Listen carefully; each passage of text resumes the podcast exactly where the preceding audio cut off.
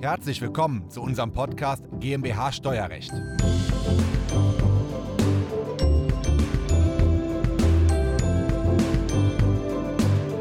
Herzlich willkommen, mein Name ist Christoph Jun, ich bin Professor für Steuerrecht und unsere Kanzlei hat sich auf das Unternehmenssteuerrecht spezialisiert, insbesondere auf die Besteuerung von Kapitalgesellschaften. Und das ist Grund und Anlass, heute mit Ihnen über das Thema Holdinggesellschaften zu sprechen. Wir werden uns zunächst anschauen, was Holdinggesellschaften sind. Danach werden wir uns anschauen, welche Steuervorteile Holdinggesellschaften haben. Und zum Dritten, da werden wir uns anschauen, wie gründet man eine solche Holdingstruktur, sei es, wenn Sie noch keine Unternehmung haben oder wenn Sie ein Einzelunternehmen, eine Personengesellschaft oder eine Kapitalgesellschaft haben und damit dann in die Holdinggesellschaft umfirmieren wollen. Zum ersten Punkt, was ist eigentlich eine Holdinggesellschaft? Eine Holdinggesellschaft, ja, das ist eine ganz normale GmbH, die Sie gründen. Die heißt englisch Holding, weil sie haltend tätig ist. Sie hält nämlich Beteiligung an Tochtergesellschaften. Das heißt, Sie gründen eine GmbH und das ist dann die Holding GmbH. Die wiederum ist beteiligt an der Tochtergesellschaft. Und die Tochtergesellschaft, die betreibt das operative Unternehmen. Dort sind alle Mitarbeiter angestellt, dort sind die Maschinen und dort sind alle Verträge, sei es Mietverträge, Pachtverträge, Lieferanten- und Kundenverträge. Die Mutter GmbH, also die Holdinggesellschaft, die betreibt gar kein operatives Geschäft, die ist komplett leer. Und ich aus steuerberatender Sicht kann Ihnen sagen, ja, da sind ein bisschen mehr als zwölf Buchungssätze im Jahr vorzunehmen, nämlich zwölfmal Kontoführungsgebühr, dann äh, vielleicht mal noch ein IAK und, und noch die Dividende, die dort ankommt. Die Holdinggesellschaft gründen Sie als in der Regel als normale GmbH, 25.000 Stammkapital und davon müssen Sie ja nur 12.500 Euro einzahlen. Und darunter hängt dann die operative GmbH. Die Holding, das ist in der Regel eine GmbH, das könnte theoretisch auch eine UG haftungsbeschränkt sein oder, wenn man eine Nummer größer denkt, eine Aktiengesellschaft. Und wenn man noch eine Nummer größer denkt und an Porsche und Zalando denkt, ja, dann könnte das auch eine SE sein, nämlich eine europäische Kapitalgesellschaft. Eine Holdinggesellschaft ist in der laufenden Steuerberatung relativ günstig. Die fängt bei 1000 Euro an und je nach Gegenstandswert kann die aber dann deutlich höher gehen. Zu den Gründungskosten, da können Sie mit 1000 Euro kalkulieren, sowohl für Notar- als auch Handelsregistereintragung. Und bei der laufenden Beratung kommt noch ein bisschen IHK und sonstige Kosten von 200, 300 Euro hinzu.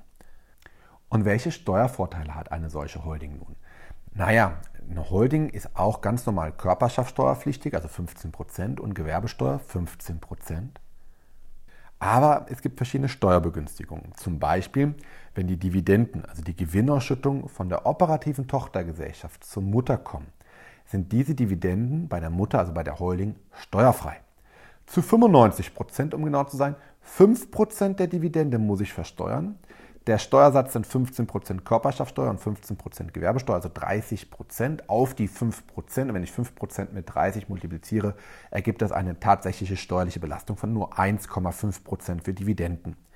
Das muss systematisch so sein, weil es wäre ja eine Katastrophe, wenn eine Tochter GmbH die Gewinne versteuern muss mit 30 Prozent, sie ausschüttet an eine Mutter GmbH, äh, die wieder 30 Prozent Steuern zahlt und die schüttet es nochmal weiter an eine äh, doppelte Mutter oben drüber aus und dann fallen wieder 30 Prozent, dann würde ja am Ende des Tages nichts mehr übrig bleiben. Deswegen ist es Steuersystematik ganz wichtig, dass einmal besteuerte Gewinne bei ihrer Gewinnausschüttung an die Muttergesellschaft steuerfrei sind, also nahezu steuerfrei, nur 5% mal 30% Steuersatz werden hier besteuert, also 1,5%. Erster Vorteil. Zweiter Vorteil ist, sollte die Mutter GmbH, also die Holdinggesellschaft, die Tochtergesellschaft verkaufen, dann kann sie das ebenfalls zu 95% steuerfrei machen. Der Veräußerungsgewinn muss nur mit 5% versteuert werden, mal den Steuersatz von 30% ist eine effektive Steuerbelastung von 1,5%. Prozent. Also wahnsinnig wenig. Der dritte Vorteil ist Immobilien. In der Holdinggesellschaft sammelt sich natürlich jetzt sehr viel Geld an und dieses Geld investiere ich in der Regel in Immobilien. Und ja, die Mieteinnahmen muss ich der Körperschaftssteuer unterwerfen, 15 Prozent, aber der Gewerbesteuer, 15 Prozent, muss ich die Immobilieneinnahmen in der Regel nicht unterwerfen, weil hier gibt es einen Trick, den Paragraph 9 Nummer 1 Satz 2 Gewerbesteuergesetz. Wenn ich eine Kapitalgesellschaft habe, die als reine Holding fungiert und daneben nur eigenes Kapitalvermögen hat und verwaltet, da kann ich die kompletten Einnahmen bei der Gewerbesteuer abziehen. Das nennt sich formal juristisch die erweiterte Grundstückskürzung im Gewerbesteuerrecht. sodass ich faktisch nur 15% Körperschaftssteuer zahle. Und selbstverständlich kann ich die Gelder der Holding GmbH auch nutzen, um sie auf privater Ebene als Darlehen zu vergeben und dann kaufe ich mir auf privater Ebene ein Darlehen.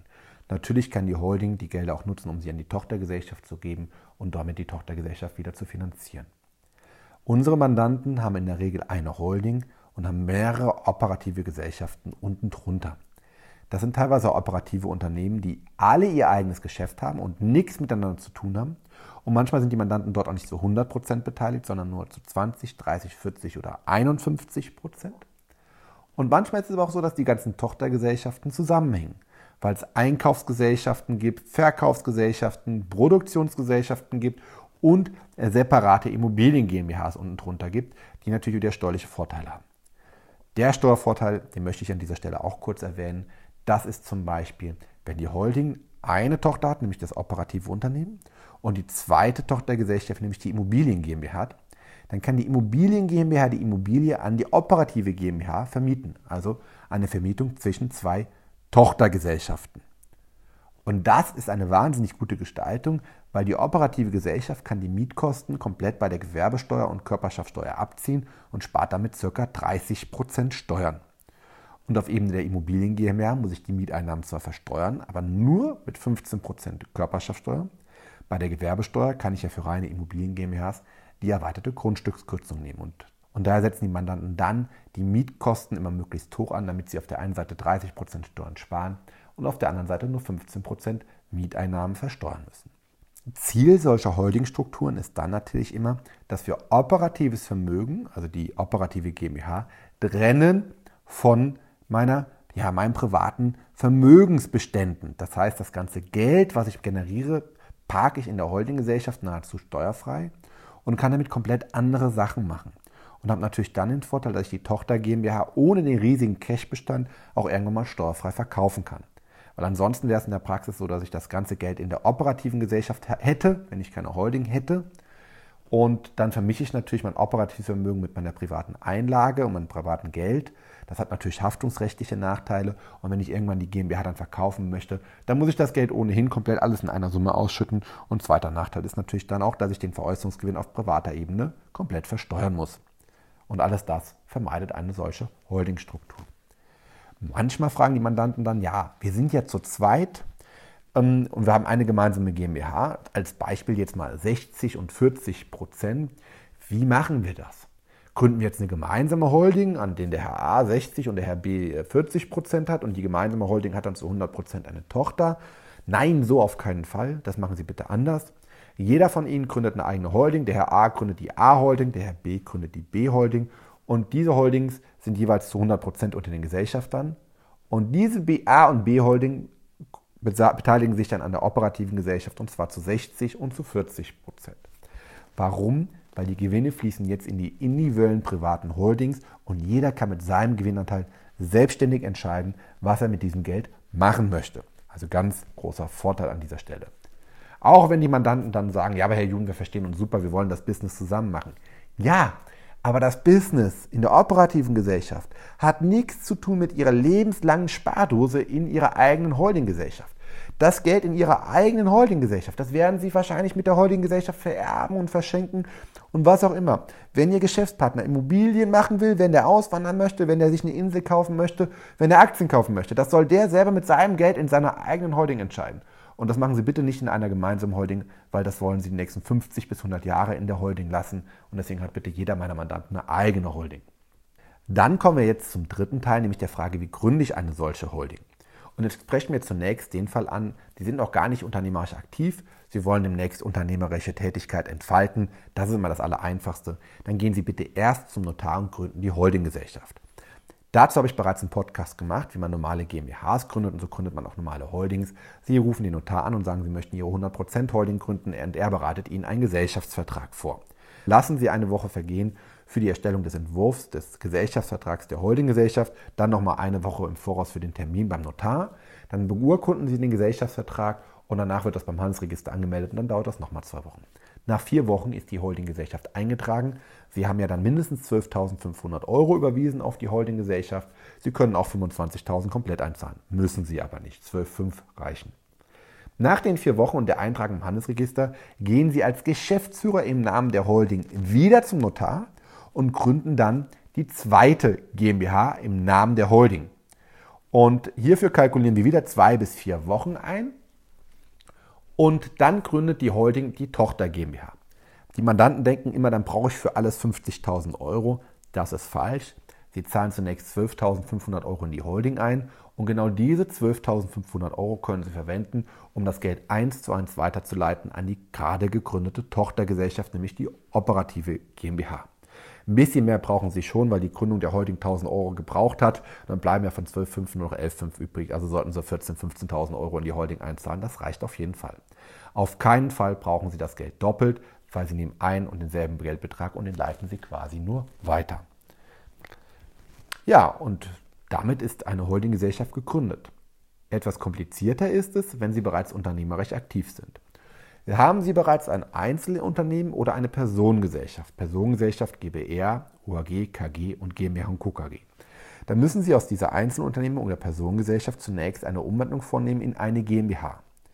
Diese Umwandlung in die GmbH geht steuerneutral die macht man in der Regel in den ersten acht Monaten, also meistens so von April bis zum 31. August eines Jahres, weil die Umwandlung kann man rückwirkend machen bis zu acht Monate auf einen Bilanzstichtag. Das heißt als Beispiel, ähm, Sie erstellen die Bilanz auf den 31.12.2020 und die Bilanz haben Sie zum Beispiel im März erstellt und dann können Sie im April, Mai, Juni zum Notar und können rückwirkend aus Ihrem Einzelunternehmen oder Ihrer Personengesellschaft eine GmbH machen auf den Stichtag 31.12.2020. Das können Sie bis zu acht Monaten machen, also 31. August eines Jahres ist hier immer die Deadline. Wir in unserer Kanzlei haben deswegen von April, Mai bis zum 31. August eines Jahres immer sehr viel zu tun, weil wir sehr viele Holdinggesellschaften für unsere Mandanten gründen. Das ist aber nur der erste Schritt. Wir haben nun die Umwandlung gemacht. Hier ist wichtig, erstens, wenn Sie diese Umwandlung machen, Sie müssen beim Finanzamt gewisse Voraussetzungen natürlich erfüllen, damit diese Umwandlung steuerneutral geht.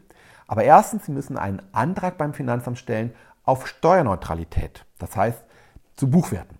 Das heißt, wichtig ist, dass diese Umwandlung keine Steuern auslöst, dass alles zum Buchwerten übergeht und das geht nur, wenn Sie rechtzeitig und fristgerecht beim Finanzamt hierfür einen Antrag stellen. Erstens. Zweitens müssen Sie beachten bei der Umwandlung des Einzelunternehmens oder der Personengesellschaft in eine GmbH, dass Sie nun eine siebenjährige Sperrfrist haben. Weil hätten Sie Ihr Einzelunternehmen oder Personengesellschaft verkauft, müssten Sie den Gewinn komplett versteuern. Verkaufen Sie jetzt die GmbH, müssen Sie nur 60 Prozent des Veräußerungsgewinns versteuern, 40 Prozent sind steuerfrei. Und dann will der Gesetzgeber natürlich nicht, dass Sie einen Tag nach der Umwandlung Ihre GmbH verkaufen. Und deswegen sagt er, bitte sieben Jahre lang darfst du die GmbH nicht verkaufen, dann geht das komplett steuerfrei. Aber wenn du in den ersten sieben Jahren verkaufst, musst du rückwirkend die Umwandlung doch versteuern. Das heißt, bitte merken Sie sich bei solchen Umwandlungsvorgängen, verkaufen Sie bitte dann die GmbH-Anteile sieben Jahre lang nicht. Und den dritten Punkt, den Sie sich merken bei solchen Umwandlungsvorgängen in GmbHs, ist, dass Sie sieben Jahre lang immer dem Finanzamt nachweisen müssen, dass Sie die GmbH nicht verkauft haben. Die Deadline ist hier immer der 31. Mai eines Jahres und dann schreiben Sie bitte dem Finanzamt, dass Sie die Voraussetzungen erfüllen und die GmbH-Anteile bisher nicht verkauft sind. Sieben Jahre lang, danach haben Sie keine Pflicht mehr und danach dürfen Sie alles machen, was Sie möchten.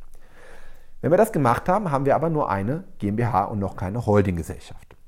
Und jetzt machen wir aus dieser GmbH eine Holding. Dazu gehen wir wieder zum Notar und gründen beim Notar diese Holdinggesellschaft. 12.500 Euro zahlen wir ein. Und zusätzlich legen wir dann noch die GmbH-Anteile in die GmbH ein. Das ist steuerlich eine sogenannte Einbringung. Fachbegriff ist auch Anteilstausch.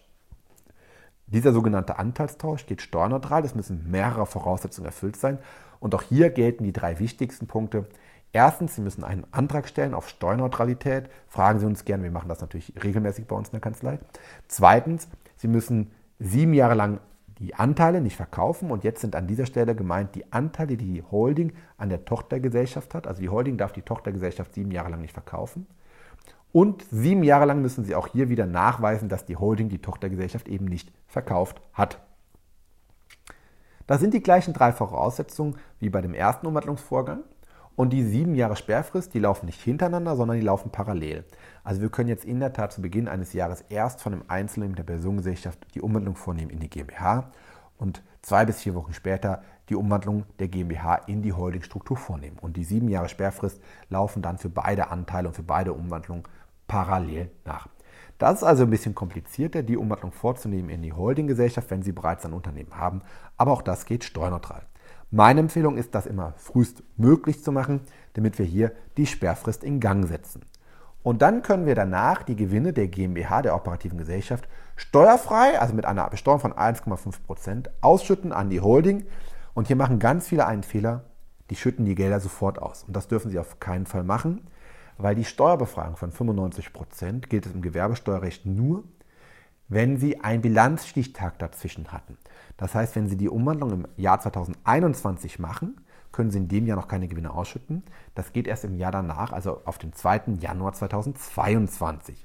Das ist eine ja, gemeine Regelung im Paragraphen 9 Nummer 2a Gewerbesteuergesetz. Ja, herzlichen Glückwunsch. Damit haben Sie erfolgreich Ihre heutige Gesellschaft gegründet und nutzen alle Steuervorteile. Wir haben hier im Podcast weitere Informationen dazu und auch auf unserem YouTube-Kanal der Kanzlei Jun finden Sie weitere viele Informationen zu unserem Gestaltungsmodell. Vielen Dank und bis zur nächsten Folge, Ihr Christoph Jun.